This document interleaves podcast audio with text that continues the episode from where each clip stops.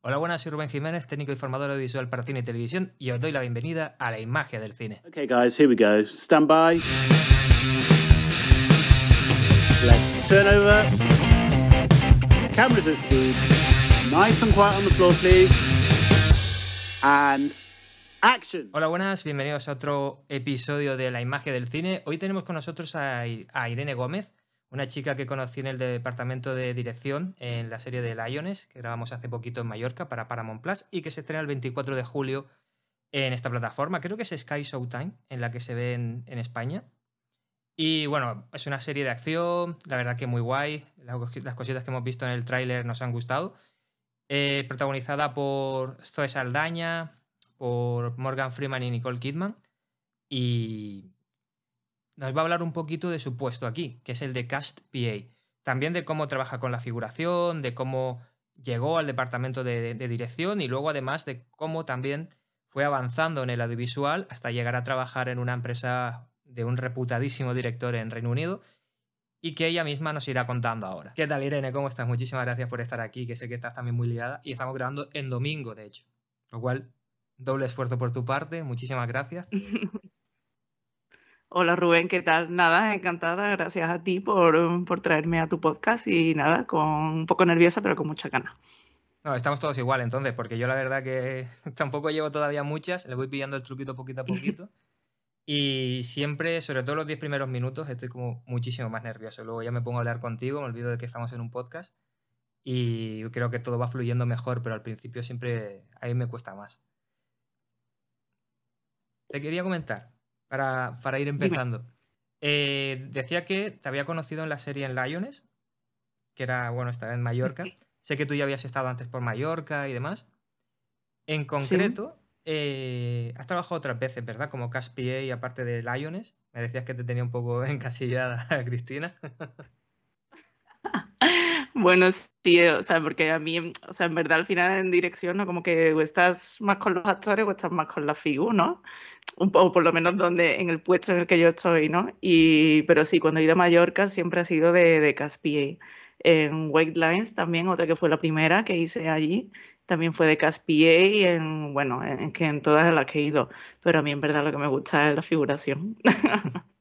También, es lo más divertido. A mí me pasa también un poquito en el sentido de que haces como que puedan vivir un, día, la mayoría. Es verdad que hay sitios donde la figuración sí está mucho más profesionalizada y se dedica realmente a eso. Es figurante a tiempo completo, por así decirlo. Eh, pero en la mayoría de casos que ocurre, al menos en España o en los que yo he tenido la oportunidad de trabajar, ahora nos contarás eh, tu experiencia personal, eh, siempre son como personas que no se dedican tanto directamente a esto, sino que suelen estar que de repente hay un chico que es carnicero que le ha dicho a su prima, mira qué guay, buscan gente para una peli o para una serie. Y se acaban animando y claro, para mí el ser el nexo, por así decirlo, entre los que sí están acostumbrados al set y a ellos que vienen un poco como entre visitarlo en plan qué guay estar aquí, pero a la vez trabajar muchísimas horas y a veces en condiciones muy complejas.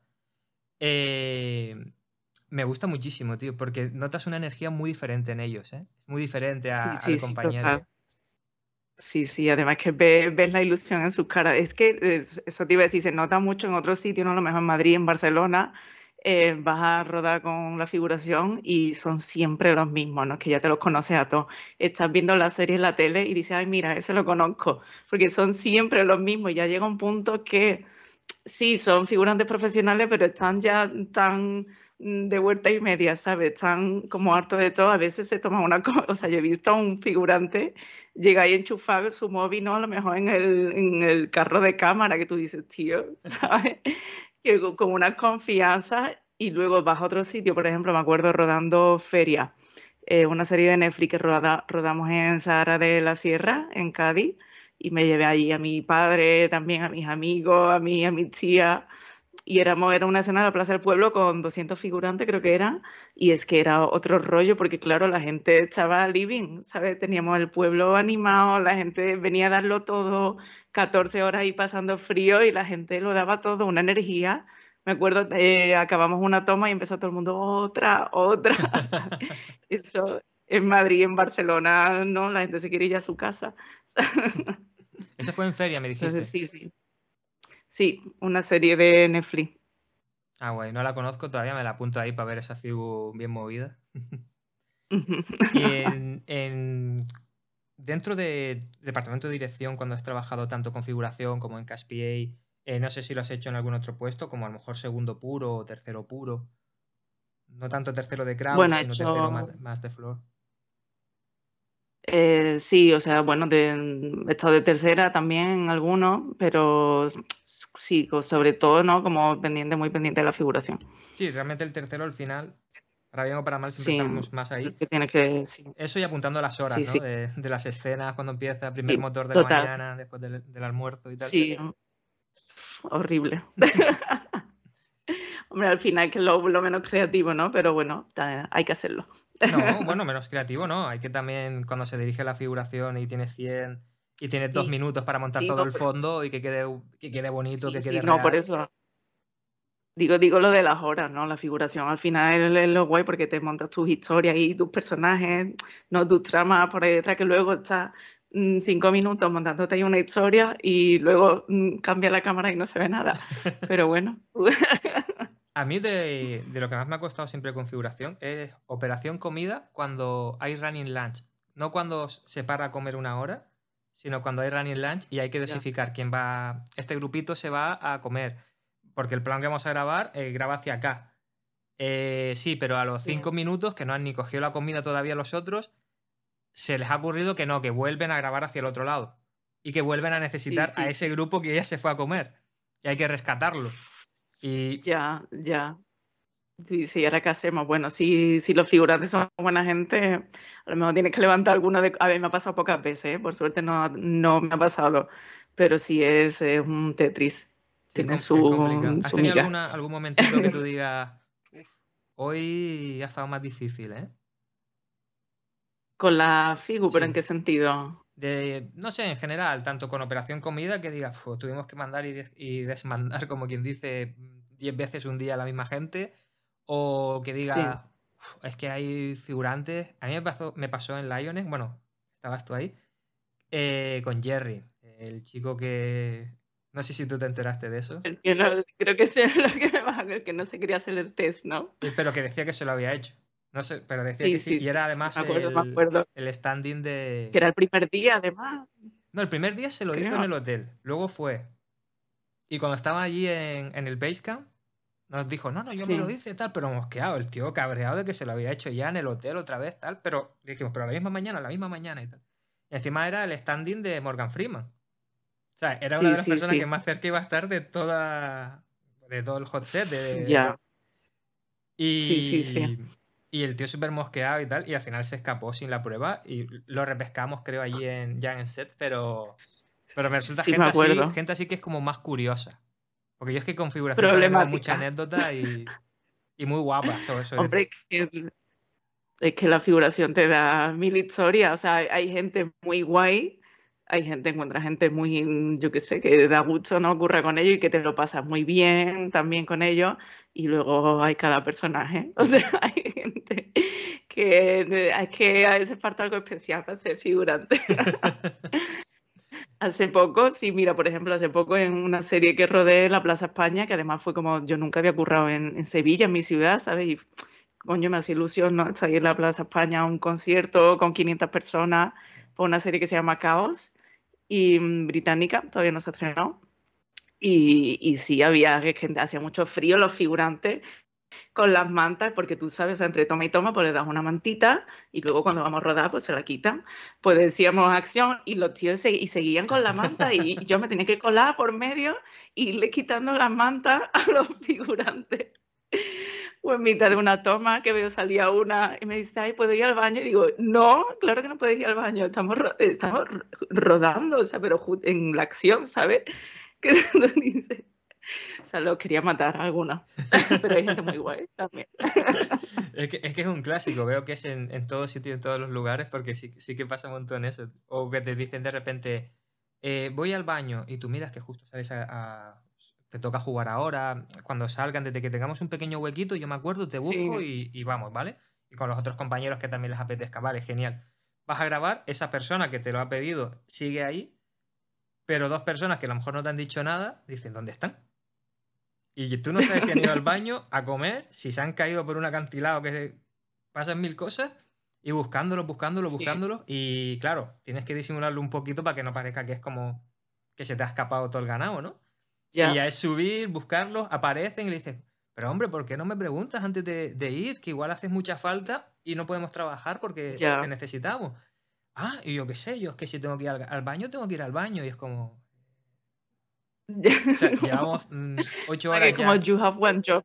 Es que no es tan difícil. Y como lo ve a otros, dice, oye, ¿por qué se le deja ir al baño y a mí no? Y oh. ya ahí empieza la, la, rebelión. Sí, pero me encanta. Yo en general he tenido muchísima suerte con la figuración que me he encontrado, sobre todo aquí en Canarias, porque son todos súper majos. Y tengo algunos que son siempre de repetir o cuando me dicen, ¿conoces a alguien con este perfil?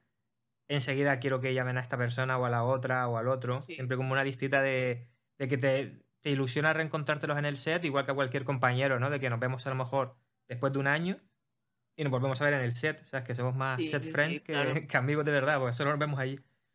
Y, Yo me acuerdo en una que había un figurante que cuando terminó no, todavía le quedaban horas de trabajo, pero bueno, terminó una escena y estaba sacando cosas de su mochila. Su mochila y sus cosas. Hasta ahí bien. Para que le cupiese una bolsa de 5 kilos de café en grano.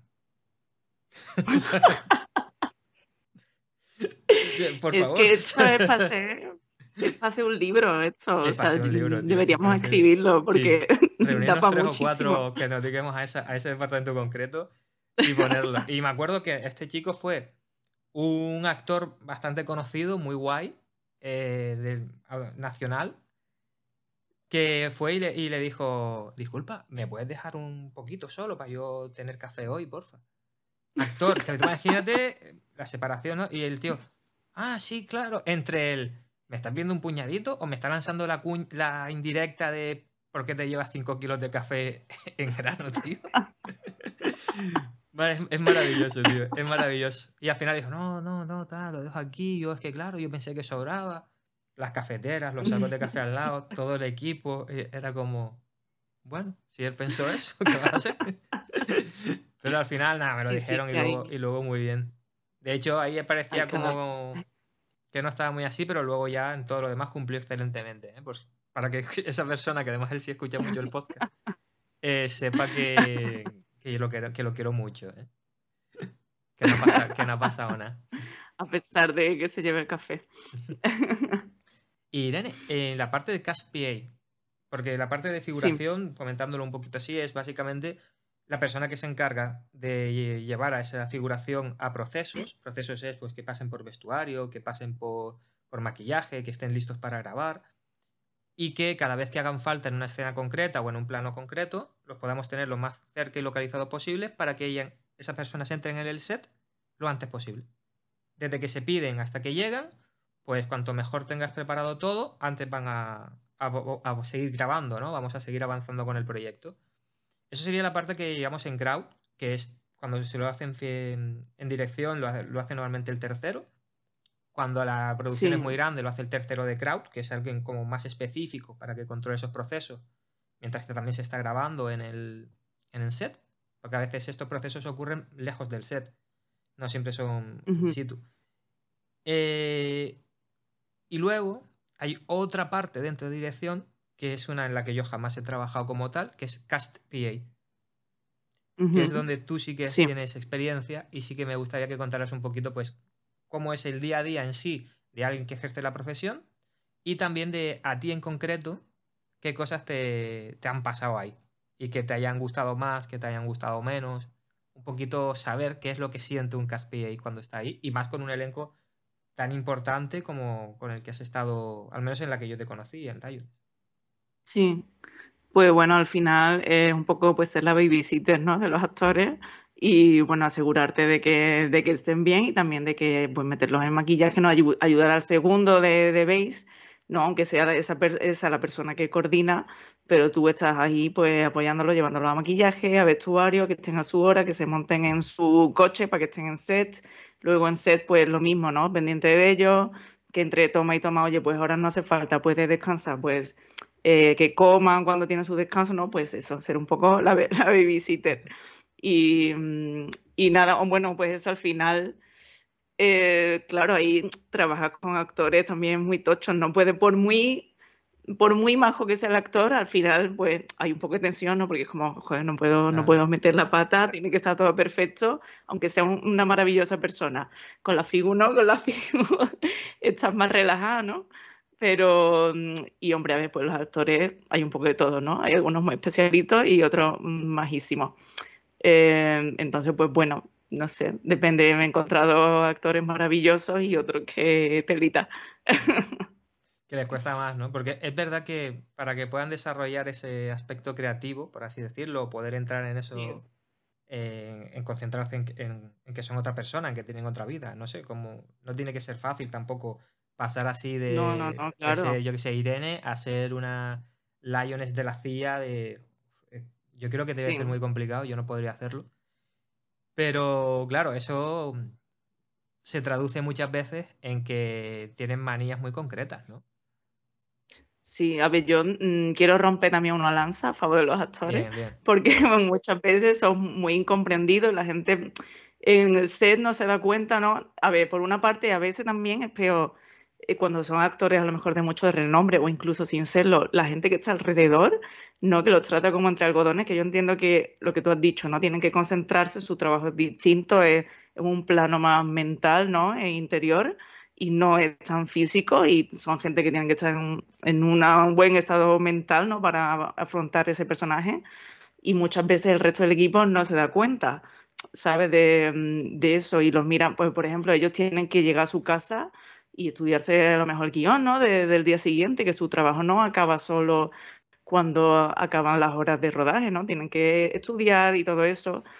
Y, que hay cosas muy duras, tanto los actores como la figura. Mm, según la escena que te toque, puede ser muy guay o puede ser una gran mierda y muy dura, ¿sabes? Yo me acuerdo rodando eh, White Lines, pues había una escena que la actriz se tiraba a la piscina, ¿vale?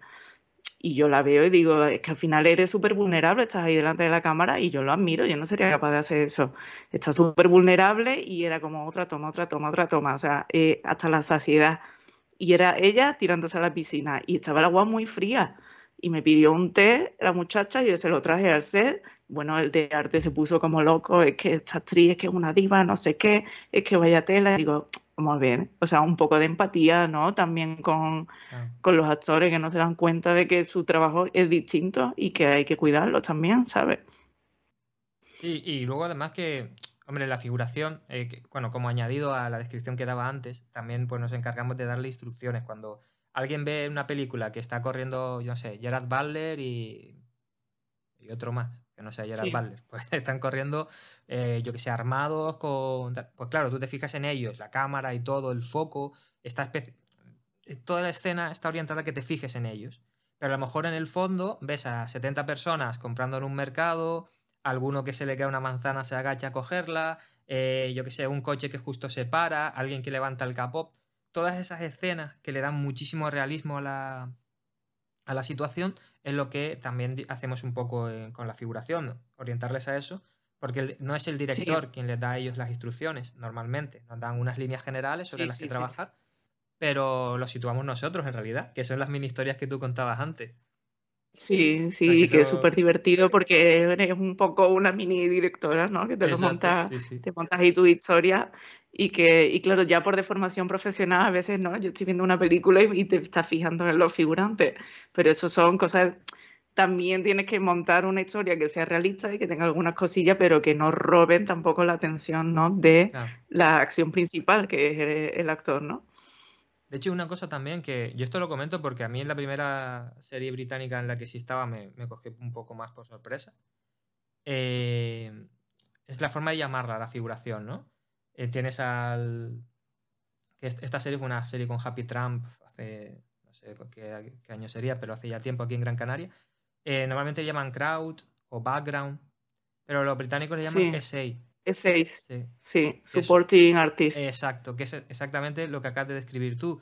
Que esas historias le den apoyo, soporte para darle realismo a lo que están haciendo realmente lo que importa, que son los protas. O sea, no poner a los otros a pelearse detrás y no va y decirle que, ha estado con la mujer o del otro, sino que simplemente den realismo. Y para mí una forma bellísima de definir un poco el, el valor que tiene el trabajo de la figuración, es el momento en el que durante la pandemia, ¿te acuerdas que las calles estaban completamente vacías? Veías un vídeo, mira, Venecia vacía, la plaza de San Marcos vacía. Ya. Claro, tú sabías que ahí había algo que estaba mal, aunque a ti no te dijesen que había una pandemia. Si eso te pasa en una película, yo qué sé, en el Museo del Louvre, que siempre está lleno en lo de la Mona Lisa, que pasen dos personas por el museo y siempre esté vacío. Hombre, pues te va a chocar. Y te va a chocar muchísimo. De ahí la importancia realmente de la figuración que aportan el realismo. O una, dos personas tramando un asalto a un banco en un bar. La típica cafetería está con sillones de colores, americana. Si está vacía, no te lo vas a creer. A no ser que esté justificado, evidentemente, que esté vacía. Pero cuando hay un shock grandísimo, por ejemplo, ¿has visto Abre los ojos? La de Amenábar. Sí, sí, sí. Hay un plano en la cuando gran la, la Gran Vía, que está increíble, ¿eh? que creo que había salido una persona en una En ventana, ventana, o algo sí, de eso. una señora ah, mayor, creo sí. que era así en la ventanita diciendo que está haciendo esta que no gente?". se enteró que estaban rodando. Que eso mola más. Para mí eso le da un valor súper guapo, tío. Es una easter egg ahí muy, Sí, muy guapo. Pero claro, ahí lo que chocaba era que la Gran Vía estuviese vacía. Pero si siempre estuviese vacía cuando se graba algo, habría cero realismo. Entonces, claro, el Claro, papel sí, de la figura, sí. cuidarla es súper importante. Si lo es con la figuración, extrapolar esto a lo que es el cast, tiene que ser una, bueno, una cosa de locos, porque claro, si en el cast es que no se graba. Porque si al final el señor Hombre, de la esquina además, no va, pues se cambia por Sí. otro y no queda igual, pero nadie se va a fijar, está fuera de foco, no deja de ser una mancha de un color fuera. Sí, Pero si pasa con el cast, no. Por eso siempre es súper importante que haya gente como tú, que cuando la producción es muy grande, porque cuando es chiquitita, este trabajo ya de por sí lo hace un poco el segundo, por así decirlo, ¿no? El segundo de dirección. Sí, bueno, claro, yo cuando estaba de Cast PA he estado de... Bueno, o sea, al final, como en otras mm, producciones que a lo mejor he estado de auxiliar, o cuando empezaba y eso, en verdad también eh, estaba También. con el cast. Lo que pasa es que no salen los créditos como tal de solo vas a hacer esto, ¿no? Pero cuando es más grande, que además tienes actores, ¿no? De tanto renombre, no te la quieres jugar a que, o sea, tú estás con el cast y punto. Porque es lo que tú dices, ¿no? Al final, eh, yo he estado en dos ocasiones eh, con, con una actriz que sabíamos que decía que, que, que no bajaba a rodar y que no bajaba. Claro, pues imagínate, es que no pueden, no pueden hacer nada, ¿sabes? ¿Cuáles son Entonces las.? sí, ¿Y que al final? ¿Al final bajó? Sí, sí, sí, sí. La llamó el productor por- y bueno, no sé qué le dijo, pero sí, sí, sí lo consiguió. En esta última no creo que haya sido, porque yo creo que en esta última, te No, llame el no, productor o no. te llame el productor, creo que estaban por encima de, de todos ellos, ¿no? Porque Sí, es que sí, te ves sí. a Morgan Freeman, No, y que- ha sido Dios. ¿Cómo llamas a Dios para decirle que baje? Ya bajará cuando él quiera, ¿no? Ya, no, pero además yo qué sé, yo creo que unos actores tan profesionales que no se andan con esas tonterías, o por lo menos yo a mí no me ha pasado. Al revés, los que son, ¿eh? No, no, no, por favor, continúa. No, que al revés, ¿no? A lo mejor, mm, que no sé, que actores tan grandes no, no, no les, yo no les veo con esos humos, ¿no? A lo mejor tanto. He de decir que una de estas actrices, porque me ha pasado dos veces, mm, llevaba razón con su enfado. Llevaba razón. Yo estaba en algún set también donde ha pasado así y bueno, es que también hay que intentar entenderlos porque hay muchísimos condicionantes que ellos tienen que de los que tú no tienes ni, pero ni idea, ni idea. No se te llega ni a pasar Sí, por la cabeza sí, sí, cuál puede ser el, el problema que, que tengan, porque hay veces que pensamos que hay tonterías como que hay muchos actores y actrices que piden que despejes toda su línea de visión, que no vean nada que no sea realmente parte del mundo ficticio, para ellos por meterse más en situación. Y luego los ves todo lo contrario, que les da absolutamente igual que los miren, que no los miren, y según dicen action ya están en el papel y son una bestialidad. Sí, sí. Es, es que hay cada uno que a mí me, me flipa la capacidad de algunos. Y de hecho uno de mis favoritos es trabajando con él, es Hugo Silva, tío. Es Hugo, no sé si has tenido la suerte de trabajar con él. Joder, Mm, es una no. pasada. Es súper majo, súper tranquilo, súper de ayudar a los chicos que ve jóvenes empezando, de ponerse con ellos, de darle un poco más de apoyo. O sea, guay. no sé, me parece, me parece muy buen tío. La verdad que, tanto como actor, que a mí hay muchas cosas suyas que me gustan, como, como persona en el en set, a mí me ha parecido siempre un caballero y eso se lo valoro muchísimo. Así también, a ver, hay mucha Sí, más sí, gente, claro. ¿no? Luego también me he encontrado con alguien que sea a lo mejor un poquito menos, menos simpaticón, que siempre hay. Pero no como a ti, A ver, que nombres. directamente te cae. Bueno, si tú, Ya, yo ya. te doy nombre si tú me das nombre, porque lo tuyo ha sido siempre más tocho, porque tú has estado con eso, con No, ese pero cast te- como responsable. yo- de- Claro, No, eh. pero yo te doy nombre de cosas buenas. Yo no he venido aquí a criticar a la Claro, por gente. eso yo he nombrado a Hugo, que es genial, es maravilloso, y no he nombrado a nadie más. Sí. Y lo Pues otro mira, era una gente, trampa. por si me ejemplo- dicho alguno, no te lo hubiese contestado. Nada, broma, ¿te imaginas? No, pues por ejemplo, gente con la que he currado que es muy, muy guay. Va a decir cosas bonitas también. Eh, mira, Maribel Verdú, por ejemplo, wow. que además eh, es muy divertido currar con ella en, en una cachonda mental. es muy graciosa y además una grande ¿no? de nuestro cine. Y, y Bill Nighy, ¿sabes quién es Bill Nighy? El de, mm, el de Love Ac- Si ves la cara me vas a decir, ah, claro. El de Love Actually, ¿sabes? El, que era como un señor mayor que era una estrella del rock, Ah, sí. ¿sabes? Ese. Sí, sí, sí. Sí. con ese hizo una peli chiquitita y, o sea, un gentleman, un caballero. eh, él viene y le dice, presentándose desde el becario hasta el productor, hola, ¿qué tal? No sé qué, buenos días, súper majo. Al final del rodaje viene su asistente, a mí, al, a- al otro chaval, Callum, mi compañero, y nos dice, mira, esto es un regalo, porque era Navidad, entonces como que todo el mundo se estaba haciendo regalo y dice, esto es un regalo de Bill. Y nos dejó mm, 300 pavos a cada uno con una nota en plan de, ya me caía bien antes de eso, ¿eh? Me caía bien antes del regalo. O sea, que no te compró, tú ya, está- tú ya estabas comprometida con él en ese sentido, ya te caía bien. Sí. No, súper majo. Y, con una nota que ponía ahí, muchas gracias por cuidar de mí durante el rodaje. O sea, maravilloso. Cuida, eh, curra con él. Qué guay, Muy guay. Qué guay. Y de todas estas exper- experiencias que has tenido, ¿cuál es como tu favorita de... Dilo por proyecto o por actor, De- lo que tú prefieras. Porque mejor un proyecto un demoniado, pero un actor maravilloso que te dio la alegría de la huerta allí. Am, de, pero ya, mm, no sé, es que tampoco te sé decir una en concreto, ¿no? Al final, cuando he ido a Mallorca, por ejemplo, mm, me lo he pasado muy bien, porque además el equipo de Mallorca es maravilloso, Los me siento muy a gusto con mucho, ellos. tío. Sí, estoy y, Ma- y Mallorca, o sea, ¿qué más, qué más se puede pedir? Entonces, yo qué sé, White Lines, por ejemplo, fue muy guay. eh, o con Yvonne Palma, pero por el equipo, ¿no? Al final, porque al final eso es lo que hace la peli. Y luego, pues, mm, pues yo, este, por ejemplo, que hice en Inglaterra con Bill Nighy, porque era ya un, un equipo que conocía y era, al final las pelis, las superproducciones sí son muy impresionantes, el despliegue de medios, pero las pelis más chiquititas, al final es más guay porque conoces a todo el mundo, ¿sabes? No eres un número y ya está. Exacto. Entonces haces piña y, y eso está guay.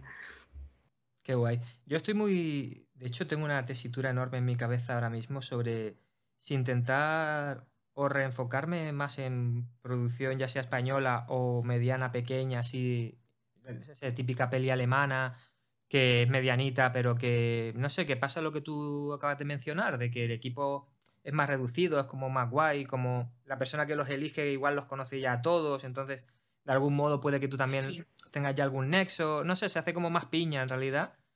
Y suele haber Sí. un poco menos de presión. Hay mucho trabajo, evidentemente, pero hay como menos presión, no sé. Yo, y me lo paso a veces mejor, pero a la vez piensas, cuando estás en una muy grande, aparte de que hay más pasta, suele ser más tiempo.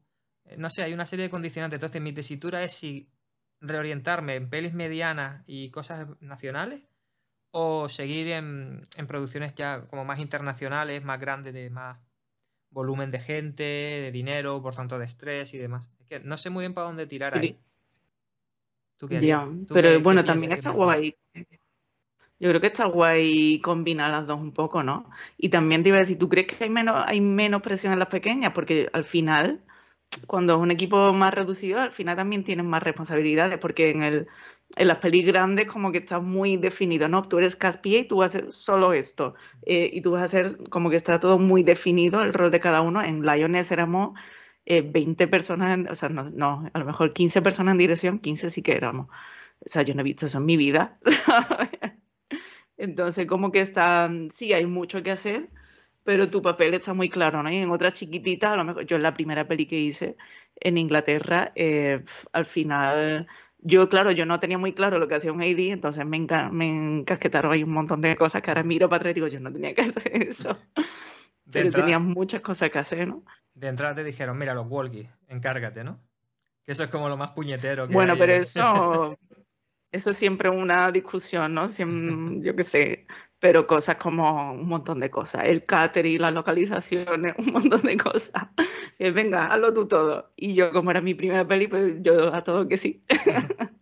Yo creo que, que Pero sí hay bueno, menos que- presión. Yo, bueno, lo- mi experiencia, el punto de vista, y en las que yo he estado, que igual cualquier otra persona que lo escuche dice, pero ¿qué dice, hijo de puta? Si no tiene. Vamos, por favor, ¿cómo vas a decir eso? Pero a mí me ha pasado porque para mí más responsabilidad no es igual a más presión. Pues muchas veces la presión te la pone el estado de ánimo de la gente que tienes un poco por encima. Y ese estado de ánimo va yendo de- desde arriba, que es eh, los ejecutivos dicen tal cosa, o cuando trabajas para el service, el line producer o quien sea te va diciendo hay presión ahí y la va trasladando hacia abajo. Y al contrario que ocurre con la mayoría de cosas en el mundo cuando van de arriba hacia abajo, como el dinero, que el que llega abajo es poquito, con la presión pasa todo lo contrario. Absorben el 100% de la presión que le dan, él le mete la suya y van- bajan para abajo el 200%, el del 200% mete la suya, baja un 300 hasta que llega a ti. Y es Ya. como, joder, ya sí. qué marrón, cómo está la También, gente, ¿sabes? pasa. Y yo creo que es eso, ¿eh? Sí, sí. La- a mí es que la energía de la gente es lo que me, me condiciona en un proyecto, si tengo más presión o no. Ya, es que eso al final también lo marca mucho el director, el primero, y el DOP, y la relación que tengan entre ellos va a marcar mucho el resto de energía que haya en el, en el set. Es que viene todo de, de ahí un poco. Entonces, para mí, más que que sea grande o pequeña la peli, depende de, de esas personas en concreto. ¿no? Claro, es verdad que viéndolo desde el perfil de, de set son ellos, pero cuando estás en- más en algo más de oficina, que enganchas, ¿no? Eres un poco Ya. como engranaje entre lo que ocurre en oficina y lo que ocurre en set, estás ahí un poquito ahí como en medio, sí que, que a mí me ha pasado de esa manera, lo notas un poco más, porque igual, yo qué sé, el de arte te pide que tiene que tener dos días más, pero claro, de preparación de, en una localización que está prevista para grabar, pues es verdad que dependiendo del primero y de su habilidad para cambiar los naipes y que se reorganice el calendario de rodaje, puede ser, no pasa nada, dos días más, es más pasta, eh, tienen más refuerzos, bueno, no pasa nada, Sí. es dinero, es tal, pero esa presión se queda en oficina porque es presión de más dinero, más tiempo de localización, etcétera. En cambio, lo que pasa al set es cuando grabamos entonces. Y ahí ya es verdad que si el primero es bueno, pues lo tienes bien. Y en el día a día, pues evidentemente la relación con el dire de foto el dir y el, y el director es muy importante porque a veces se inventan hasta planos los cabrones. O sea, no sé si te ha pasado de tú estar al lado y, o que alguien te diga, quédate aquí escuchando. Por si dicen alguna cosita en plan Claro, plano sí, nuevo, sí. y si hay grabado- y si hacemos esto, y si hacemos lo otro. O sea, los tan temidos, y sí, que te la Sí, pueden liar, ¿eh? sí. Te la lían. Total. Y tú ahí detrás escuchándolo todo, pero sin poder hacer nada. si puedes decir, ah, pues eso está bien, solo tenemos que hacer esto, esto, esto y esto de más y ya lo tenéis. ¿Sabes? Que es complicado, sí, sí, pero también está guapo, está muy Sí, guay. sí. Pues yo me quedo con esa duda ahí, ¿eh? Porque igual que digo eso y digo, me voy a quedar de esa manera, admito que mi mayor experiencia y, y el sueño cumplido fue El Señor de los Anillos, por ejemplo. Que fue con la figuración, fue, Ah, ¿Tú fue muy Señor del poquito. Sí, después de Lions Ah. estuvimos. Fue poquito tiempo, pero bueno, Ah, estuvimos. vale, vale, vale. Sí, sí. Qué guay. Y sí, coño, para mí fue la hostia, en plan, El Señor de los Anillos. tío, o sea, Vale, Es muy impresionante ya llega a una peli tan grande. Sí, sí, sí. sí. Y además taché ahí un poquito porque ya era como Star Wars hecho, que fue con Han Solo, que también estuve poquito, pero estuve por ahí. Y luego El Señor de los Anillos, tal. Me falta Guillermo del Toro y, y poco más. De cine, cine. Luego he hecho algunas cositas más en producciones grandes, pero con empresas externas, pero para making of y cosas así. Entonces como que no cuenta. Estás ahí, pero en verdad estás de invitado mirando, ¿sabes? No, no eres parte de- del proyecto y es una putada. Ya. Es una putada. pero Pero está. Yo mi primera peli la hice, hice el making of y en verdad como primera peli está muy guay porque mm, te da para, te sirve para aprender mucho de todo lo que hacen todos los departamentos, porque y además ves a todo el mundo corriendo estresado de un lado para otro y tú ahí tranquila con tu cámara grabando y yo, ay, pues ahora me apetece meterme en maquillaje, te metes ahí, grabas un ratito, entonces para aprender como primera peli creo que está muy guay. Luego no, luego es como, a ver, quiero, quiero hacer algo más que esto, ¿no? Está, Pero está muy guay está eso, guay ¿eh? también. Está muy guay. Y ahora que me hablabas de tu primera peli, y coged la gente que escuche esto también esa recomendación, intentar entrar por Making Of como cabidita de como puesto de entrada es, es muy interesante. Yo en el piloto hablo de algunos puestos que considero que como puestos de entrada estarían guays. Y es verdad que Making no lo había nombrado. Nombré creo que foto fija también, pero no había nombrado Making. Y es verdad lo que dice. Sí, bueno, un poco. Sí, pero Making es lo que tú dices, es mucho más relajado, es mucho más. Bueno, relajado. Tienes tu, tu proyecto y dependiendo de cómo esté organizado y tal. Pero está guay, pues eso de entrar en diferentes sitios y demás para ir viendo realmente qué se cuece e ir conociendo a gente de esos departamentos y que poquito a poquito pues os ganéis la confianza ahí. O sea que yo lo veo, lo veo genial, vamos. Lo apuntamos. Sí, sí. Puntazo ahí. y ahora vamos a empezar un poco, por, vamos, nos vamos a ti, ya no tanto lo que haces, ya lo hemos visto así en, en dirección, sino un poco tu trayectoria, que me ha llamado también la atención. Irene tiene una página web, os dejo también, la escribiré por aquí, eh, que está muy guay porque tiene esta su biografía así, pero como con timeline, me gustó mucho, está muy guay. Eh, nos cuenta que empezó, tú corrígeme en todo lo que me equivoque, que seguro que serán en varias cosas, ¿vale? Pero bueno, creo que en 2005, 2005 empezaste a estudiar, eh, ahora no lo cuentas tú, ¿eh? Pero yo es para meterme en esto. Estudia, ella sevillana, estudia en Sevilla comunicación audiovisual y empiezas en 2005. Por tanto, te coge No me acuerdo en qué año empecé, la verdad. Te coge con el plan 2000, o sea, quiero decir, no hiciste grados y no hiciste licenciatura. Sí, creo que fui como la última o la penúltima, si no. Sí, por ahí cambió un poquito. Sí. Bueno, depende de la facultad. 2008, 2008. ¿2008 empezaste o te fuiste en Seneca, Valencia? 2008 entré en la carrera, sí. Ah, vale, guay. Guay. ¿Y cómo es estudiar? No estoy tan vieja. No, no, no. De hecho, joder. Ya que estoy yo aquí con todas estas ganas y tal, aunque tenemos más o menos la misma edad, ¿eh? Lo que pasa es que yo me cuido peor, pero...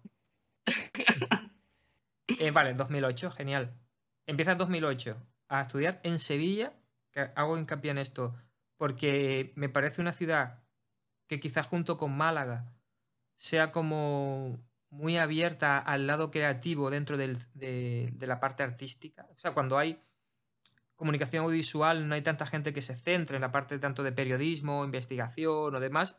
Todos tienen evidentemente muchísimas cosas que, hombre, que van haciendo dentro de sí mismos, van, van investigándose y van descubriendo qué parte de una carrera tan amplia como comunicación visual les interesa más.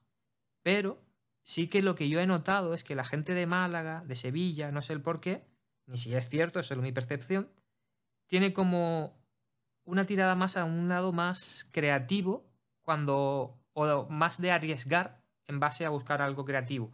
Que no se centra tanto en este plano, este plano y este plano, porque es como hay que hacerlo. Hay que empezar con un general la conversación para plantear dónde estamos, ya planteamos el eje, nos vamos a un plano contra plano, cada vez con un plano más cerrado, a base que va avanzando la, tensión en, ese, en esa escena, y acabamos casi con primeros planos antes de que reviente a lo que vaya a pasar o nos vayamos a, otro, a otra escena. Sino que eh, juegan mucho con cambios de eje, son como muy libres, muy creativos. No sienten tanto esta limitación. Esa ha sido mi percepción. Entonces, cuando vamos a esto, a mí se me hace muy difícil encasillarte solo en dirección, porque el departamento de ayudantía de dirección poco tiene que ver con la dirección creativa, con la realización y con la dirección de actores. Eh, realmente es como producción en el set. Es encargarse de que todo esté dispuesto en el set a una hora concreta para que todo pueda funcionar y que el engranaje funcione en tiempos, ¿no? seguro que tú también tuviste una etapa más creativa que, técnica, creo. Y esto te lo pregunto, no es una afirmación, evidentemente. ¿Probaste con tu vídeo? Sí, sí, claro. con cositas? Sí, sí, sobre todo, bueno, la, parte de la, de la facultad, ¿no? Que es momento también, pues, de explorar, ¿no? De hacer todo lo que se te ocurra, de coger una cámara irte por ahí a grabar. Y claro, a ver, yo pues como mucha gente que empieza, ¿no? Pues yo quería ser directora y sí que tengo, por ejemplo, y hecho, y hacía mis vídeos, vídeos así chiquititos y tal, pero me gusta, me gusta mucho editar, ¿no? Y esa parte más creativa. Eh, tengo un videoclip también que dirigí con, con, un amigo allí en Londres, pero, pero sí, pues poco a poco al final, ¿no? Me fui quedando más en, en la ayudantía de dirección. ¿Y te quedaste en la ayudantía de dirección porque dijiste, esto es lo que yo quiero hacer, ayudantía de dirección? ¿O porque dijiste, hostia, pues mira, me ha salido esto de ayudante de dirección y ya te fuiste quedando con la inercia? Bueno, un poco ambas cosas, ¿no? Porque al final yo sobre todo también quería currar en el cine y en algún departamento me tengo que meter. No voy a llegar yo a dirigir, ¿sabes? Y me, me llama mucho más el cine que a lo mejor formato corto, ¿no? Que si eres a lo mejor si quieres empezar directo, pues sí que puedes, ¿no? Hacer pues public o videoclip. Pero yo quería estar en el cine. Y en verdad, pues eso, empecé un poco, cuando empecé tampoco sabía muy bien qué departamento me gustaba porque no entendía nada. Y en esta primera peli, por ejemplo, no haciendo el making of, pues ya empiezas a ver, ah, vale, esto me gusta, esto no tanto, ¿no? Y vas metiéndote un poco por ahí y dije, ah, pues en verdad esto um, es divertido, ¿no? Y ya pues un poco ambas cosas, ¿no? Como que mm, a lo mejor no tenía tanta ambición, ¿no? De, de dirigir y vi que eso me gustaba y, y ya está, y feliz. guay, guay. Y luego estudiando te fuiste también a Valencia, ¿no? Cuéntame un poco qué tal fue Seneca en comunicación audiovisual. Bueno, pues sí, me fui de Seneca allí sobre y no sé, que para mí fue más una experiencia vital, ¿no? Que, que académica, porque además allí como que estaba el cambio de, de Bolonia a licenciatura y como que había hay cosas que no encajaban y para mí fue más el hecho de decir yo quería salir de mi burbuja, ¿sabes? Y decir voy a irme a vivir sola y, esa experiencia, ¿no? Que ahora mirando para atrás, pero en ese momento pues yo era un bebé. Yo recuerdo yéndome de la estación y mi padre llorando y yo llorando y que ahora lo pienso como, pero si éramos ridículos, ¿sabes? Pero claro, eso sí, una experiencia muy necesaria. Y luego de Seneca, que fue como alejarte un poquito. Ya veo que con drama, pero fue un poquito. Porque de Sevilla a Valencia, bueno, todavía estabas ahí, ¿no? Un poco fuera del barrio, pero... no estabas al lado. Claro, pero era como mi primera vez viviendo sola, ¿no? Y fuera de casa, y a esa edad de que tenía yo 19 años, creo. Pues bueno, muy bien. Pero está súper guay. O sea, a mí este, el programa Seneca me encanta. Para los que nos escuchan de Latinoamérica, yo digo como si me escuchara todo el mundo, como si yo fuera aquí Dulceida o algo de eso. Pero en estadística te sale un poco países y tal, y casi mucha gente que lo escucha, pues Argentina, Colombia, México. Eh, preguntarte, el programa Seneca es un programa que es a nivel nacional en España. Te puedes mover entre universidades, pasas de una facultad a otra un determinado tiempo, eh, pero dentro del territorio nacional. Pero luego está el programa Erasmus, que es como lo que te decía, que empezaste en el formato corto, de me voy de Sevilla a Valencia, sí. y luego fuiste a Holanda.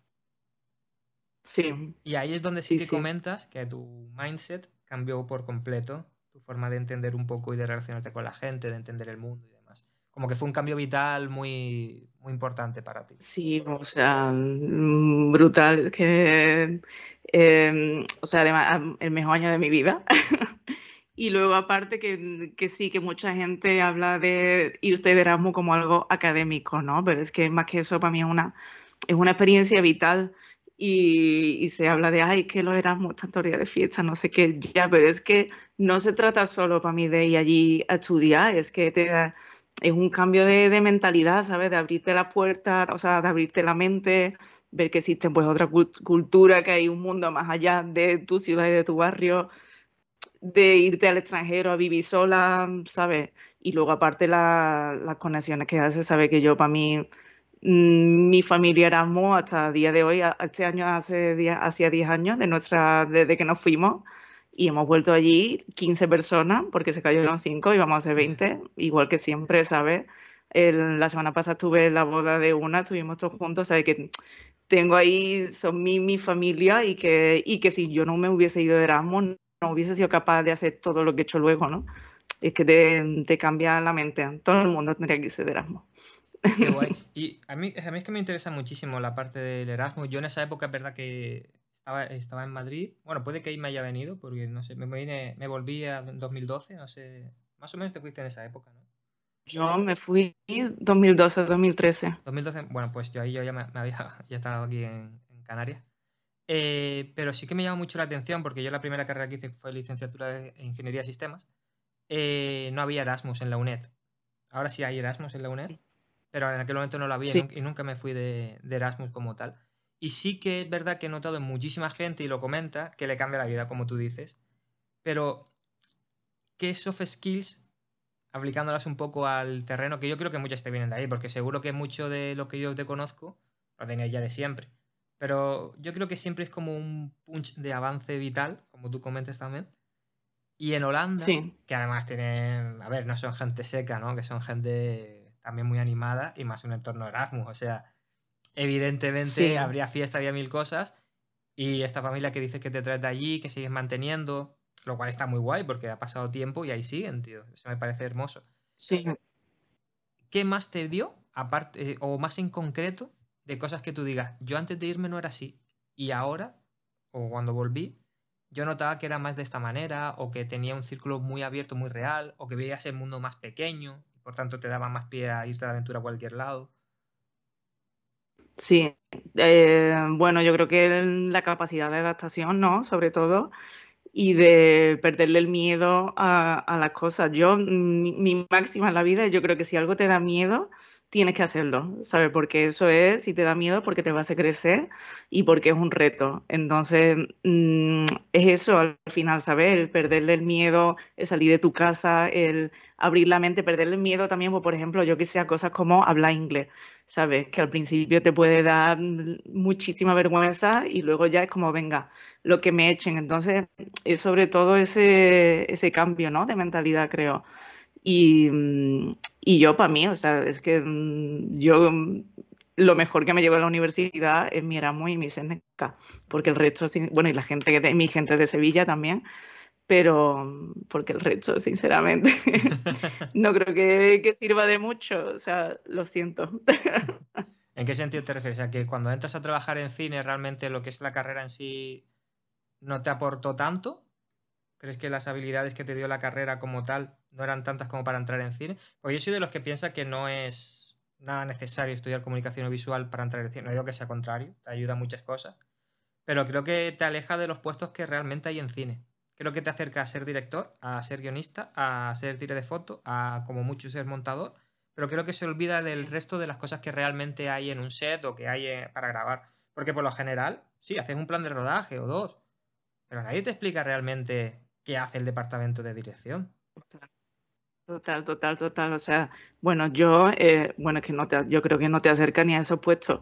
Yo, eh, en popular opinión, pero yo creo que eh, la universidad es un poco una estafa en ese sentido. Eh, a ver, yo entiendo que hay carreras, obviamente, si tú quieres ser médico o quieres ser abogado, pues tienes que estudiar, ¿no? Una cierta. Pero si tú quieres currar en producción o de ayudante de dirección es que no, no eh, al final es experiencia y actitud. ¿Sabes? Yo, cuando yo aprendí más en un set de rodaje en esta primera peli que hice de Making of dos semanas que en cinco años de comunicación, porque yo no sabía qué departamentos había, es que me sentía, me sentía inútil en el set, ¿sabes? Porque digo, es que no, nadie me ha explicado nada de esto, ¿sabes? Entonces al final, y también que creo que hay mucha titulitis en España. En Reino Unido, por ejemplo, hay gente que, mm, que se pone a currar desde, desde muy pequeño y que yo iba y digo, gente que de mi edad estaba ya en puestos súper avanzados porque llevan currando desde muy chicos, ¿sabes? Y dependiendo de cuál sea tu objetivo, pues sí, a lo mejor tienes que pasar por la universidad o no, pero en dirección, en producción, yo qué sé, había, me acuerdo, una jefa de vestuario que llevaba ya por 20 pelis a sus espaldas y ella no había estudiado nada de eso. No digo que no, ¿eh? porque en vestuario pues sí que le veo ¿no? lo mejor sentido estudiar. Pero no sé, creo que hay mucha titulitis. Sí, yo, yo creo que la, la, definición para mí, sé que soy muy pesado en el podcast porque hablo yo mucho, lo normal es que hable la otra persona, pero yo siempre digo que mi podcast es de charlar, no es de, de entrevistar a nadie, que no sabría entrevistar tampoco. Eh, yo creo que a mí lo que me pasa con la titulitis, o no, yo soy muy de estudiar, soy muy de, formación continua y creo que son atajos, pero que te pueden ayudar o no. O sea, yo estudié ingeniería de sistemas, yo de chiquitito quería trabajar en la ESA o en la NASA o en tal, yo tan flipado. Luego estudié, terminé y dije, en verdad, yo de esto, yo que voy a trabajar de esto, si me aburro más que el carajo, si no me gusta. y no y lo dejé enseguida. Y tuve mucha suerte, luego empecé en el mundo ya audiovisual y me fui a, ese, y fui a agente FIFA y fue trabajé en un fondo de inversión. Y he aprendido muchísimo más de todo lo que tiene que ver con eh, una arquitectura financiera de cualquier proyecto y tal, viendo cómo esos chavales lo hacían de verdad. Esos chavales, o no tan chavales, pero que, que estaban ahí haciendo, trabajando realmente en eso. Y al final decías, vale, esto es lo que hay que hacer, si son cuatro cosas, cinco cosas, seis cosas. Y luego lo vas aprendiendo. Pero es que hay un montón de cosas que se pueden sustituir por un curso de dos meses, hasta de dos semanas, como tú dices, de, trabajar de verdad y verlo, y luego meterle empeño, y al final lo haces realmente. De hecho, el mayor productor que para mí hay vivo en España, no que digo que sea el mejor que haya habido nunca, pero de los que vive creo que es de los mejores, es Enrique Cerezo, que es el del presidente del Atlético de Madrid, él empezó siendo meritorio. Él le dijeron, puedes o, o estudiar y entras por arriba, o vas desde meritorio desde abajo. Y se metió una peli medieval de no sé qué, desde abajo, de meritorio. Y ahora mira ahí en cómo está el tío, ¿sabes? Que, es todo un señor y presidente honorífico de la ECAM. Que la ECAM para mí sí tiene buenos cursos. ¿Que te gastas dinero? Sí, pero si te gastas 3.000 euros en un curso que te asegure un proyecto de un mes, ya lo tienes casi amortizado. Y luego ese conocimiento se te queda para siempre y la confianza y tal. Yo creo que es más eso, el, querer hacerlo. Y dedicarte también a puestos de entrada, que es como yo los llamo. Por ejemplo, ser driver. Y puedes ver mil cosas también siendo driver. Making of me parece maravilloso. Todo ese tipo de cosas creo que son lo que realmente te ayuda a entrar en la industria. Más que la carrera de comunicación audiovisual. Que insisto, es maravillosa para algunas cosas. Yo no digo que no. Es necesaria para tener carne de periodista. Eso sí. Pero eso, es otra cosa. pero no considero que exista el intrusismo. O sea, no considero que si yo he estudiado comunicación audiovisual, un ciclo superior de no sé qué y tal, que no es mi caso, pero que podría serlo, eh, no implica que tú tengas que entrar antes que otra persona que no ha hecho nada, pero que tiene la actitud, pero que no. al contrario, sentido. si tú te sientes amenazado por esa persona que no ha tenido tus estudios, piensa que has hecho tú con esos estudios, porque has tenido una oportunidad, has tenido un atajo, que es para lo que para mí son los estudios. Puedes aprender en tres meses algo que la vida te enseña en cinco años. Pues te puede ser. Sí. Pero no significa que no tenga la misma oportunidad el otro, que igual llegue y lo hace mil veces mejor que tú porque le echa más ganas, tío. O lo que sea. Sí, sí, es que es mucho de, actitud, ¿no? Y de, y de eso, y de experiencia y de tener desparpajo, que son habilidades mucho más importantes en la vida. De último yo entiendo que hay ¿eh? otros puestos. ¿Eh? A ti lo de desparpajo digo que te sobra, porque siempre estás como de cachondeo por todos lados muy seria, muy trabajadora, pero tiene siempre esa actitud no, positiva. Yo no sé, soy muy seria, siempre, siempre me dicen, ¿por qué estás tan seria? Digo, estoy currando. pero, a ver, yo entiendo que, por ejemplo, otros departamentos, pues yo qué sé, fotografía, pues obviamente son cosas muy técnicas y tienes que tener unos estudios, es que depende, yo lo o sea, tienes que tener un propósito al final y saber dónde vas, ¿sabes? Y hacerlo las cosas con sentido. Hay gente que se mete en máster porque quieren posponer la vida real, mm. ¿sabes? Y se meten sin ton ni son y ese es otro negocio y a, mí nadie me ha pedido el título de comunicación. O sea, ese título está guardado en un cajón cogiendo polvo. yo creo que te serviría para nada, para ser ni mejor ni peor profesional. es que simplemente lo tienes, ¿vale? Ya está. Pero no te, claro. o sea, no te clasifica a ti como persona de sabe o no sabe.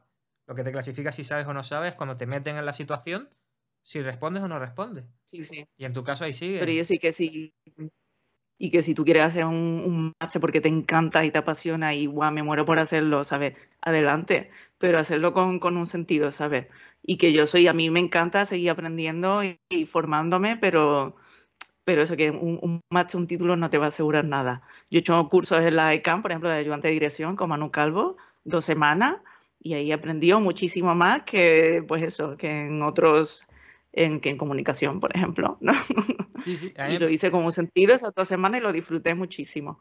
Y además está súper guay porque luego aprendes más de los chascarrillos que te suelta él de lo que le ha pasado. Aprendes muchísimo más. Sí, porque te acuerdas, son, te acuerdas luego de. Sí, sí. Sí, sí. Yo te digo, mi formación. yo estudié en CEF, eh, guion y dirección para cine y televisión. Y luego eh, hice fotografía en EFTI, pero no cinematografía, sino fotografía fija, que lo puedes aplicar los conceptos si son iguales, pero se trabaja distinto. Y lo otro lo, vas aprendiendo. Pero eh, donde realmente aprendí, por ejemplo, dirección fue con dos talleres, uno de Charlie Lázaro y otro de Eva Ferradas. Y vamos, los dos personas son cracks. O sea, Charlie Lázaro es como de la old school lo mejor. Y Eva Ferrada es una tía con una energía brutal, súper guay, muy de tu rollo también, así de estar siempre Sí, que tiene... Seria, pero que tiene ese don de gentes y tal. Y la verdad que espectacular. Y fueron talleres cortos. O sea, es que la gente también cuando ve estos talleres cortitos del Instituto del Cine de Madrid o el Instituto del Cine de Madrid en Canarias, que es como se llama la sede aquí, que sí que son muy útiles realmente. Porque luego al final el que te mismo te da el curso, si le medio que es en gracia, te da una oportunidad. Una oportunidad que te dé un proyecto y has pagado el curso. Casi que no importa ni lo que cueste, ¿sabes? Es mejor, y no has perdido cinco años, sino que a lo mejor has perdido dos semanas, un mes, ¿sabes? Bueno, perdido, no has perdido. Invertido, invertido. Dos semanas. Invertido, perdón. Invertido dos semanas. Exacto, exacto. Bien corregido, bien corregido. Sí, sí. Y ahora lo más importante para mí, que era, terminabas, hiciste tu Seneca, tu Erasmus súper maravilloso que te hizo ser mejor persona y abrirte a todo ese mundo. Aprender también que el mundo es más chico y que te puedes ir a donde quieras. de irte con miedos, pero que no es malo tenerlos, sino todo lo contrario. Es como un incentivo a veces. A mí es que a veces me gusta eso. Yo cuando he mirado, bueno, he mirado fuera como si tal, pero cuando he ido a Madrid o vivía en Irlanda era en plan, eh, sobre todo al principio, vayas a donde vayas, te sientes como súper desplazado, fuera de sitio, eh, como pez fuera del agua, los primeros días al menos, cuando no hay burbuja. O sea, no tienes una burbuja Erasmus o no tienes... Sino que te vas ahí a, cara a perro, ¿no?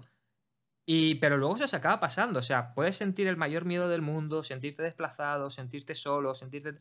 Pero tú sigues para adelante, sigues para adelante, sigues para adelante dando lo mejor y al final te salen cosas, empiezas a conocer a gente, de repente entiendes a los irlandeses, no es tan fácil, eh, de repente te ves ya pues con un grupito de amigos, te ves haciendo actividades, te ves trabajando y son cosas que te parecían imposibles al principio, porque te daban ese miedo, ¿dónde voy a dormir? ¿Dónde voy a tener esto?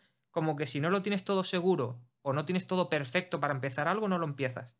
Ya sea un viaje o este mismo podcast. A mí me pasa con el podcast. Sí, es que al final yo, eso, ¿no? La Erasmus al final lo que te da más que eso, ¿no? Las cosas académicas o el aprender otro idioma que también, pero pues romper esas barreras, ¿no? Esas creencias limitantes, el saber adaptarte, el perderle el miedo a las cosas. Para mí es eso al final, ¿sabes? Yo si no me hubiese ido de Erasmus, no me hubiese ido luego a Londres. Eso es lo que quería entrar. Y toda esa, esa pere que daba sobre cuando fui a Irlanda y todo esto de sentirte solo, de que todo cuesta muchísimo, pero al final te sale. Eh, cuando vuelves a Sevilla, te encuentras como en plan, joder, vengo de un Erasmus como esta puta madre y vuelvo a mi realidad de antes, ¿no? Sin ser la misma persona. Porque ya no eres la misma Total. persona. Es que la depresión era muy real. Es real, pues cortarme las venas. porque es que, claro, además tú vuelves y todo sigue igual, pero tú has cambiado muchísimo. Y además todos tus amigos te miran buaca y pesada, ¿no? Que no para de hablar de la Erasmus. Y digo, pero ¿de qué te hablo? Que ha sido mi vida el último año, ¿no? Igual que tú hablas de la tuya, pues es como, nadie te entiende. Y, y, luego además que yo volvía y yo ya había acabado la carrera, bueno, me quedaban como unos cuantos créditos. Y, pero era como, es que ni siquiera tengo como esa rutina de ir a clase. Entonces era deprimente. Y ahí no, había trabajo tampoco, no había curro en Sevilla. Perdón, perdón. No, no, no, no, al contrario, perdona tú y perdone los que lo escuchen porque estoy muy, muy hablador hoy también, pero bueno, perdona que te pise. No, pero es el, pero de ahí es el retorno también, creo. De ahí te fuiste a... O sea, después de esa cogí mi cosa y... cogí mi, me fui con lo puesto a, Londres, porque además había gente del Erasmus que estaba allí, un amigo, eh, Raúl, venezolano, que vivía allí, pues me acogió en su casa y me ayudó cuando yo llegué, que siempre le, se lo agradeceré. Y nada, pues eso, a buscarme la vida. Tú ya estás en Londres, te buscarás, supongo, algún trabajo antes de ya empezar realmente en algo que te mole, como el cine. Sí. ¿Y cómo fue esa parte? Con todos los pelos y señales que puedas, que creo que eso es lo que realmente ayuda a la gente cuando tiene esos miedos de arrancar, de empezar, o que piensa que nunca le va a salir bien. Ya, pues a ver, fue, fue muy duro. Es que Londres es una ciudad muy dura. Y, yo, pues eso, porque tenía allí un poco a mi familia holandesa, um, que sin ellos no hubiese llegado ni a la puerta de la esquina, porque es que tienes que aguantar. Londres te putea mucho, pero si aguantas también te devuelve. Pero yo creo que para ver algún resultado tienes que estar por lo menos eh, mínimo un año. Y claro, yo llegué allí, si yo no había, mm, eh, yo no había estudiado en ninguna final school de Londres, ni tenía experiencia, no había currado en nada en mi vida, ni, ni tenía contactos ni nada. Entonces, pues bueno, al principio empecé currando en un, eh, en un guardarropa, en un pub como medio secreto, luego en un restaurante. Entonces, un trabajo de mierda. o sea, yo lo pasé, mira, cuando llevaba como dos semanas o tres, yo me alimentaba a base de noodles de paquete porque no tenía dinero. Y vinieron un fin de mis amigos de Erasmus porque era el cumpleaños de Raúl y tal. Y yo había justo empezado en el guardarropa y a la vuelta me habían llenado, habían ido todos a hacerme la compra, me habían llenado el frigorífico de comida. y es como, ay, por favor, qué monos y qué, qué triste. No, yo creo que, es guay, ¿eh? de triste nada, yo creo que es muy guay. Muy guay porque habla súper bien de ti, de cómo te has currado y has trabajado las relaciones, de cómo cuidas a la gente, de cómo eres como persona. Y al final eso pues se traduce en resultados que son que te llenen la nevera. a veces y otras veces son otras cosas, pero que está muy guay, ¿eh? Está muy guay. Te, rodeaste muy bien. Sí, y, y luego, pues eso, pues en un restaurante que me, allí me pagaban por hacerle los vídeos de promo, vamos, me tenían explotada, me pagaban un sueldo de mierda, pero yo era como, "Ah, me están pagando por hacerles un vídeo, ¿sabes? Que nunca, porque yo, claro, yo disfrutaba de ese trabajo. Luego ya a los meses dije, "Mm, creo que me están explotando un poco, pero, pero, y luego vino mi, una amiga mía con la que se ha ahora, que vino, yo llegué como en febrero, ella llegó en junio y yo estaba ahí como esperándola para irnos juntas a vivir y, y yo estuve compartiendo cama un año con ella, o sea, compartiendo cama las dos. Yo he pasado unas penurias comiendo en el suelo, ¿sabes? Cuando nos mudamos a otro piso, que cada una tenía su habitación, dije, guau, me he vuelto loca, estoy viviendo por encima de mis posibilidades. el sueño, el sueño inglés.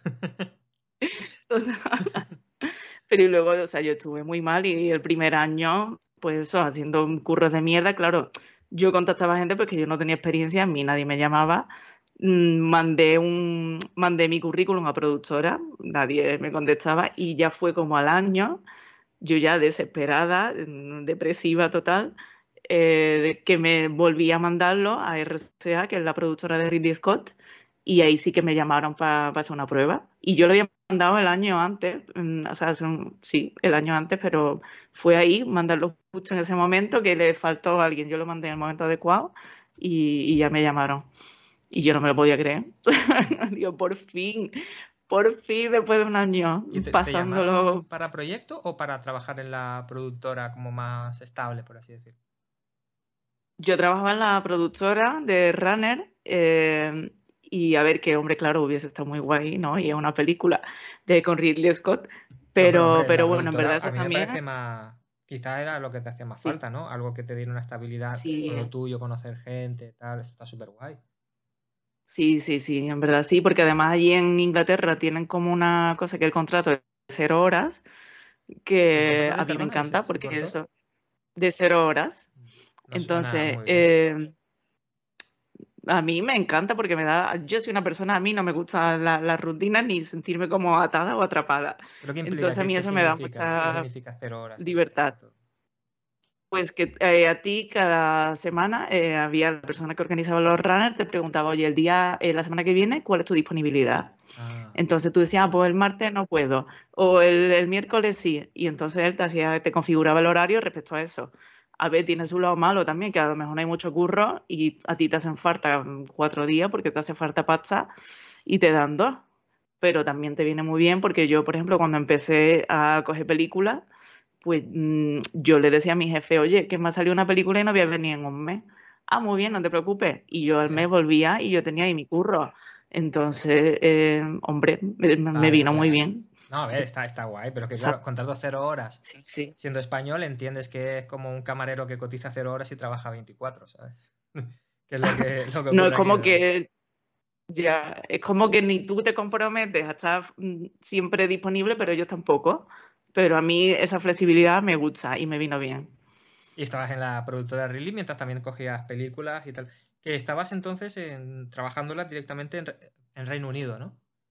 Entiendo. No era ¿El qué, el qué, perdón? las primeras películas o primeros proyectos que te salieron, que compaginabas con el trabajo Sí, en la productora de Ridley, eh, las hacías en Reino Unido con la legislación, eh, sindicatos y modo de trabajar de Reino Unido.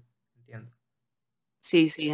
Sí, porque además en Ridley al final yo estaba deseosa que me llevasen al set, pero allí si no, eh, si no la mía los culos no te llevaban.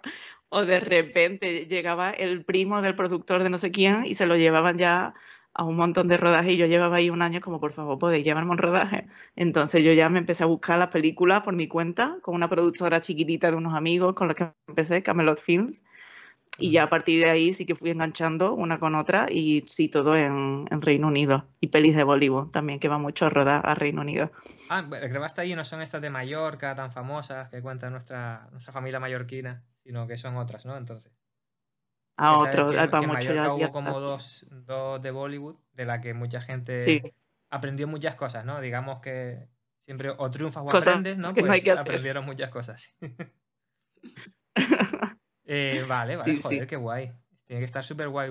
¿Y grababas en Londres o grababas en las afueras, en los estudios?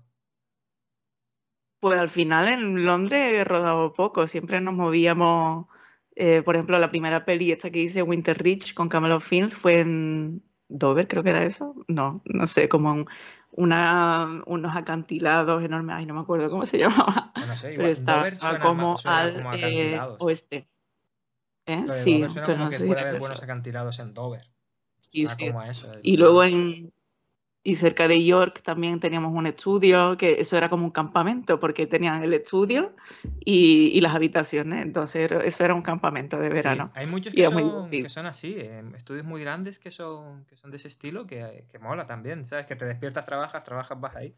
Es un poco cárcel y es un poco trampa también, pero, Sí. pero es una experiencia guay, a mí eso me, me mola mucho. También porque eh, esto que me comentas, por ejemplo, de esas penurias iniciales, que también yo he sentido, porque también las, las he vivido, que te- hay muchos compañeros que las han vivido también. Y no sé, como que notas algo, y pasa en casi todo el mundo que al final se consolida en la industria, si te fijas, tiene un inicio muy precario, ¿eh? De los que yo conozco, tienen muy- un inicio muy Que precario. es duro. Sí, sí, sí, y, pero Sí, están sí. ahí. Y yo creo que eso también hace que, en cierto modo, aunque no se hable de, de eso, evidentemente, nos hace un poco, entre comillas, más iguales o que empatizamos un poquito con el otro, porque creo que el haber vivido esa escena que no es entrar, tenerlo hecho y sigo subiendo, sino que es, mm, estoy en, el sótano 4 y llego a la planta baja y es como yo estoy en el Ah, ático y estás sí, en la sí. planta baja, ¿sabes? Pero has subido cuatro pisos. Entonces esos cuatro pisos, hay más gente que los ha subido y se ha curtido con eso y al final un poco como que lo hueles en la otra persona. Y sabes cuándo viene de así, de, de currárselo desde muy, Sí, desde sí, muy ahí abajo se nota. a cuando es alguien que entra de arriba. Hasta en lo que te pide lo Sí, notas. sí. Porque cuando hablan a un PA y le piden X cosa, dices tú, pero ¿cómo le va a pedir Sí. esto si es un PA? ¿Qué estás haciendo? O sea, que, que eso- sí, no se puede hacer. No es que él no quiera, es que no se puede hacer. Pero la persona arriba no lo Ya, sabe ya. porque nunca ha, teni- nunca ha estado en el barro, ¿sabes? Entonces eso como que Es lo que se nota mucho. Sí, sí. Además, literal, porque allí en RCA eh, es que estábamos en un sótano. Es- era todo como muy eh, jerárquico. En los ranes estábamos en un sótano sin la luz del día, todo el día y metido. Que además en Londres, cuando salía ya y era la hora de salir, eh, era ya de noche. Es que era deprimente. Lo bueno es que te dejaban traer los perros a la oficina y la gente no lo Ah, dejaba. Eso sí está guay. Eso sí está guay. Yo es que soy muy pro sí, animales, tío. Soy muy, muy Sí, pro animales, sí, tío. sí. Tú- Yo sé que tú más yo que yo, que- sé- porque tú no comes carne, ah. yo no los como al final. Que también es un poco hipócrita, pero bueno, yo los quiero mucho. igual. Bueno. Pero y que yo llegué hasta cuando empecé ahí a enganchar una peli detrás de otra, porque ya una vez que em- empiezan, ¿no? Es como que ya sí que empezó a salir curres como, venga, ahora sí. Estuve un año, un año sin casa y ¿Un sin ver a mis padres también, sin Claro. volver a España. Sí. Y un año de, de nómada total, porque como que se me acababa el contrato de una, pero empezaba una peli y era como, no voy a buscar casa porque me voy ahora dos meses y, y un año con la maleta cuesta. Sí, sí. Como dice Iván Cardador, el de Health and Safety, eh, es la vida del feriante, tío. Es la vida del feriante. Total. Coges la edad, recoges tus cosas, te vas a otro lado, otro hotel, otro lo que sea, Sí, y, sí. y vas así de una en otra, ¿sabes? Y al final, pero por otro lado está guapo, o sea, es una, un tipo de vida que a lo mejor no sé hasta qué edad se podrá mantener, pero que está guay, tío. Yo en el piloto lo comento un poco que es como un poco ser un Goonie, ¿sabes? Porque es como un poco aventura, un Goonie, un Goonie. ¿Sabes lo que son los Goonies? Si dices que no, te quito No. 10 años, de- pues te quito 10 años de, de vida. ¿Cuántos tienes? Yo, 32. 22, pues tienes 22 ya. ¿Sabes? Porque si no los conoces es que eres muy joven. Eh, los Goonies es una peli Hombre, conozco la peli Los de Goonies. Richard Donner, exacto, a eso me refiero. Y los Goonies Ah, vale. era como un club. Ellos eran Goonies. O sea, por eso digo que es como Vale, un poco vivir ese tipo de aventuras, de ellos se meten en una cueva, tal, no sé qué. Y nosotros también. Sí. Porque nos metemos en eso, entramos Sí. en sitios donde si no estás grabando, no entras ahí. Por ejemplo, la fortaleza en. Mallorca. Se casó ahí Rafa Nadal. eh, está dentro Ya. de. Por los dos lados tiene zona militar, salvo el callito ese que no se sabe ni a Sí. quién pertenece, de lo exclusivo que es. Y de repente Ya. puedes entrar porque vas a grabar. Si no, no entras. Así en Sí, en sí. castillos, en catacumbas. En... eh, yo estuve en, los en la montaña donde se, extrae el mármol de Carrara, donde salía el mármol de Miguel, Michelangelo y todo esto del Renacimiento. Estuvimos ahí grabando una cosa de moda Sí. que al final fue una mierda, pero se hizo allí. Y era como en medio de la montaña, pasillos enormes, delimitados, de mármol. Y era como, ¿qué coño hago aquí? O Qué guay. hola. Y encima te están pagando, tío. Sí, Sí, curra, sí, pero. Que, que está de, Sí, sí, no, está que vas a unos sitios que dices que si no, ¿de qué voy a estar yo aquí? ¿Sabes? Unos sitios, yo en la Fortaleza en Mallorca, yo cuántas veces he rodado allí, yo creo que tres, ya es como si, como, ah, pues estoy aquí otra vez. Y en verdad no me doy cuenta que en verdad no es tan fácil hacer de allí. Ya sí, hay montones. ¿Qué Y sitio es así como el más especial para ti de los que has entrado gracias a que estás grabando y que si no, no hubieses entrado? Pues yo qué sé, yo creo que por ejemplo la Fortaleza es uno de ellos allí en Mallorca. Es que es muy, sí, sí, muy especial. Y luego, pues, por ejemplo, rodamos en la, la serie esta de feria, en las minas de, de Río Tinto. Esa también fue muy guay. Es que Río Tinto es muy espectacular. Y claro, el sitio que te llevan de pequeño, cuando estás en Sevilla, te llevan de excursión, pero tú no, no lo aprecias. Y cuando estuve allí de noche, en medio de la mina, todo rojo, que parece que estás en Marte, cerrado para nosotros, como Qué guapo, fue un paisaje Qué increíble. guapo, tío. Que hay Sí, cada sí. cosa, tío, que flipa. ¿Y en Reino Unido cuántas pelis estuviste o cuántas series? Estuviste en varias, ¿no? Porque ya cuando Allí hice pelis, encadenar-. Sí. Mm, No sé, es que no te sé decir, no sé contarla, ¿Empezaste en pero a lo mejor pues ocho. Ocho, bueno. Eh, sí, empecé, bueno, empecé con lo del making of, este. Sí, Luego me trajeron de una productora británica aquí a, a rodar un anuncio a Ibiza, Ah, pero era todo británico, tres semanas. Y claro, necesitamos a alguien que mm, supiese español y yo, yo por favor, llévame a Ibiza. Y, y eso, mm, mm, y no sé, es que no, ocho sí, ocho películas así. Joder, qué Eh. Pero eso sí, sí que hice un poco de producción y también de loca en la de bueno. Un poco de todo hasta que ya me fui un poco más centrando. Pero está guay porque tocar más palos para mí te enriquece mucho ya, porque ya es diferente cuando Sí. tratas con otro departamento. Si has estado en dirección Sí, y ahora estás en producción, pues tratar con dirección es más fácil, porque sabes qué necesitan, qué están pidiendo realmente. Si has estado en cámara y ahora estás en producción, cuando te piden X monitor con X características, sabes que lo está pidiendo el DIT porque es que hace falta ese monitor, no, no puede ser otro. sí, sí, sí. O sea, todo este tipo de cositas que te ayudan mucho, entonces te enriquecen. Sea el departamento que sea, estar en varios, para mí, te enriquece muchísimo como, como profesional. Bueno, yo no sé en otros, pero desde luego siendo, si eres de dirección y eres ayudante de dirección, tienes que saber un poco más o menos qué está haciendo cada departamento y entenderlo, no a un nivel súper profundo, pero sí que tienes que entender, tienes una, una visión general, ¿no? De todo lo que está ocurriendo en el set. Sí, sí, sí, está muy guay. Ya no te quito mucho más tiempo, esta nos hemos alargado un poquito más, pero porque la verdad me parecía súper interesante todo este background.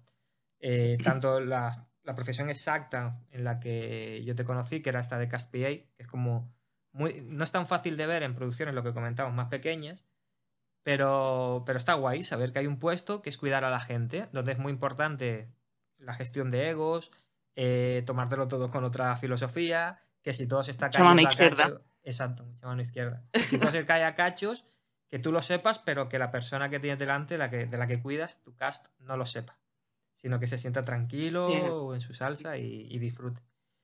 Y luego la parte esta de haber estudiado en Sevilla, irte a Valencia, también luego estar de Erasmus, que me parece como muy enriquecedor.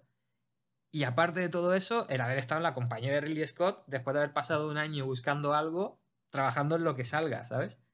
Y esas son las historias que realmente me gustan porque demuestran que son de, de que las cosas que salen bien muchas veces son porque te las curras y ya está.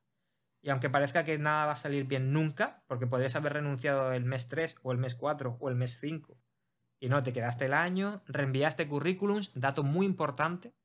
Yo lo que hacía también era un poco eso. Cada vez que tenía cualquier mierda de más, pum, lo mandaba de nuevo, te lo mando actualizado, tal. O sea, un poco porque al Sí. final realmente es que le entra tanta gente que tiene que ser lo que tú dices, de que la casualidad que ahora entró, lo vio alguien, hizo falta y te, y te llamaron.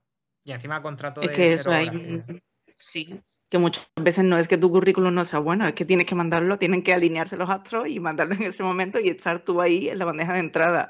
Y Exacto. quiero decir también que hay, hay mucha gente que, o amigos que conozco que dicen, ay, es que no voy a mandar el currículum porque no quiero que- quemar naves, ¿no? Se dice como, y como tú te crees que esa persona, si tú le mandas el currículum dentro de tres meses, se va a acordar de ti. No, mándaselo y ya está, ¿sabes? Yo estoy No, no hay que pensárselo tanto.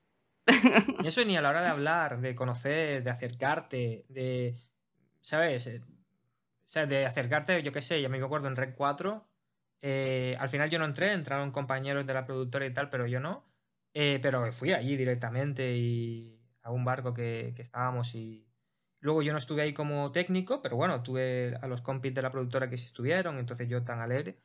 Pero es ir a buscarlo y muchas veces es ir y preguntar a la gente cuando vuelvas a estar disponible si tienen algo, tal, que no haya vergüenza. Sí. O sea, que, que alguien te Sí, hable que- porque está buscando curro, no te creas que te está utilizando. Simplemente es que está buscando curro y ya está. Y a lo mejor tú sabes algo. Claro, y eso es súper, y que es súper respetable y ya está, se hay que buscarse las papas. Exacto. Y en esta vida, al final, es que más que el talento, eh, yo creo que en esta vida hay que ser muy pesado y echarle cara, ¿sabes? Y tener aguante, y eso es lo que hace que, que salgas para adelante. Hay gente que saca muy buenas notas y luego no tiene life skills, ¿sabes? Y hay que, sí, es que hay que ser, hay que ser pesado y hay que insistir. Qué gran consejo. La verdad que para mí, sinceramente, es un, un consejo, además muy bien dicho, que yo soy muy pesado, me enrollo mucho, soy muy pedante a veces, pero tal cual lo acabas de decir, me- vamos, lo apoyo al 100%. Porque a mí me pasó un poco eso. Yo después de la depresión me, me cambió mucho la forma de hablar, la forma de expresarme, me volví mucho más cohibido, estoy recuperando actitudes sociales ahora y te cuesta, te cuesta mucho más todo en general, porque las life skills son muy importantes. Mucho más que quizás el background que puedas tener tanto académico como profesional. Y, Y de- luego, Ah, bueno, sí, que- supuesto, no, perdón. coméntame, comenta. no, que quiero añadir una cosa. Añade, añade, por favor. que hay que tener mucho cuidado también a la gente de la que escuchan los consejos, porque cuánta gente me ha dicho, eh, no, no vayas a Londres, es que esto es muy duro, o no, no te vuelvas a España porque están las cosas muy mal, y mm, que mucha gente a lo mejor no lo hacen con maldad, ¿no? O lo hacen para protegerte, o porque lo miran todo, al final proyectan y lo miran desde su experiencia, ¿no? Pero que a ti te haya ido mal no significa que a mí me vaya mal, y que tú al final tienes que escuchar a la gente que está donde tú quieres estar, ¿sabes? No, el resto, como el que oye. Sí, totalmente, totalmente. De nuevo, 100% de acuerdo. Como despedida, Irene. Pues nada, que muchas gracias por tenerme en tu podcast, que me lo he estado súper a gusto, ¿verdad? Súper venía nerviosa, pero luego me he relajado. Eh, me lo he pasado muy bien. Y, y nada, que animo a quien, a todo el que, el que pueda, al que invites, que, que se anime, que, que echas un buen, un buen rato. Ah, muchísimas gracias, Irene. ¿eh? Y de nuevo te agradezco todo tu tiempo, tu experiencia y sobre todo tu paciencia, que llevamos una hora y pico. Una hora 26 es el episodio más largo, sin duda, pero yo creo que, que muy guay. ¿eh? Yo me lo he pasado bien y creo que el contenido ha salido bien. Así que, Irene, muchísimas gracias por todo y ya vamos hablando, ¿vale? Venga, perfecto. Muchas gracias a ti. A ti, Saludos. martini coming up. ¿Qué tal, gente? Quería comentaros una cosita, aprovechando que estamos en el mes del orgullo, en la última semana de este mes, de hecho, y quería hablaros sobre un libro que conseguí, de estos de casualidad. Sales a un mercadillo de segunda mano, ves muchos libros ahí revueltos, miras entre algunos y de repente uno, que veía además así, de canto, te llama la atención. No sabes por qué. El canto, de hecho, tiene el título casi que del mismo color que el resto del canto. O sea, Es, horrible esto. Pues me fijé, lo giro un poquito, lo vi de frente. Conversaciones secretas, se, titula un libro de Booth Hadley. Cuando lo miro de frente veo dos cosas que me gustan. Veo primero un hombre operando la cámara, una cámara analógica, y leo Sal Mineo, Luchino Visconti, Cecil Beaton, George Cukor, Rainer Werner Fassbinder y Rock Hudson. Para quien no lo sepa, estos seis son algunos de los grandes directores y actores de los años entre los 40 y pico hasta el 80 y algo, tanto en Hollywood como, como en Europa. Este libro se publica en el año 85, primera edición en inglés. La primera en castellano es del 88, de marzo. Es esta, de hecho, Ediciones Ultramar. Y este libro pensé que sería como una joya, una joya de cine, en plan, no lo había oído nunca, pero qué interesante. Pensé que sería una suerte como el de Truffaut con Hitchcock, donde Truffaut entrevista a Hitchcock durante varios días hablando de cada una de sus películas, de su visión del cine, de cómo ve el panorama audiovisual y lo comprime todo en un libro. No lo comprime mucho, el libro es bien gordo, pero pensé que, que en este libro iba a encontrar casi lo mismo. Y cuando leo la sinopsis, leo Conversaciones secretas de Bob Hadley es dinamita, dinamita en negrita. Nunca se había escrito un libro como este, va más allá del chismorreo de primera clase, no importa que Hadley tuviera que esperar a que sus protagonistas hubieran muerto para publicar estas entrevistas. Sus comentarios desenmascaran la homofobia sobre la que está construida toda nuestra sociedad. Nunca volverá el público a creer de nuevo, tan inocentemente, la mentira de que todos los famosos son heterosexuales y nunca volverán los famosos a sentirse tan seguros, equivocándose al creer que es aceptable vivir en la mentira. Vito Russo le pone esta reseña. Y bueno, cuando me lo leí dije, uff, ¿cómo lo pasaba esta gente? Qué mal lo pasaban. Qué miedo tenían a contarlo, tanto por ellos y sus carreras como por sus familias.